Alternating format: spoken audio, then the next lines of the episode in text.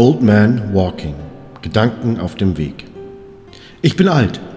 Man sieht's mir zum Glück noch nicht so an, auch wenn der Bart grau ist und die Kinder zu laut auf meinem Rasen spielen. Ich höre alte Musik, lese alte Bücher, mache alte Witze und kann mich noch an Frank Elstners erhobenen Daumen erinnern. Mit dem Alter kommen Dinge, die man eher nicht mag. Gesundheitlich natürlich, aber das Weitwändern hält das im Zaum. Aber auch emotional verschiebt sich's. Man denkt nicht mehr so oft, ich habe ja noch Zeit und viel öfter, ob ich dafür noch Zeit habe. Beziehungen, die jetzt kaputt gehen, ob Freundschaften, Partnerschaften oder Arbeit, fühlen sich verdammt final an.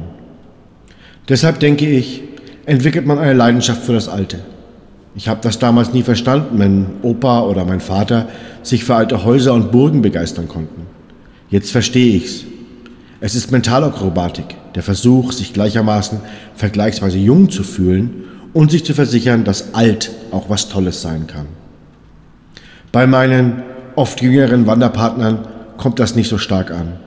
Der Micker, der buddelt schon wieder irgendwo rum, bleibt stehen, schaut sich ein altes Haus an. Aber ich mach's trotzdem. Der Camino Frances ist so ein Ding zum Beispiel. Die Römer vor 2000 Jahren zogen ihre Karren oft über Wege, die Pilger auch heute noch gehen. Vieles davon überlebte die Jahrtausende, brach dann in der Neuzeit unter den Stöcken und Schuhen derer, für die der Weg nichts anderes als ein komisch gepflasterter Teil ihrer Wanderung nach Santiago darstellte, zusammen. Spanien in einer Post-Franco-Rezession interessierte das herzlich wenig. Etwas neuer, etwa 800 AD, bauten Christen eine kleine Kapelle am Berg auf dem Weg nach Pamplona. Die Franken waren gerade in der Schlacht von Roncesvalles böse geschlagen worden. Die Basken nahmen Karl dem Großen die Zerstörung der Stadtmauern von Pamplona übel. Genug, um ein Heer in die Hochburg der Franken zu schicken und dem Eindringling, wie sie hofften, ein für allemal den Garaus zu machen. Um Heiden wie Christen anzuziehen, wurde eine Abtei auf deren Grund gebaut. Und der Altar zeigte damals nicht nur urchristliche, sondern auch heidnische Symbole. Erst um 1400 wurde ein goldener, rein christlicher Altar über den alten errichtet. Und das wäre das Ende gewesen.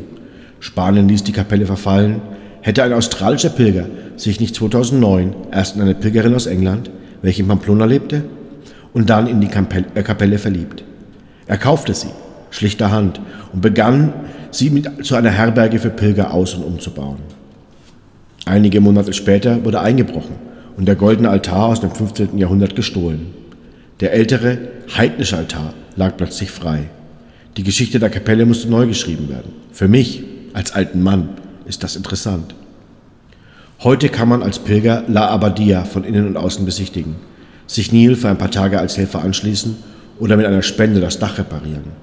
Für mich als alten Mann sind diese beiden Orte eine schöne Erinnerung daran, dass manchmal auch das Alte schützens- und erhaltenswert ist.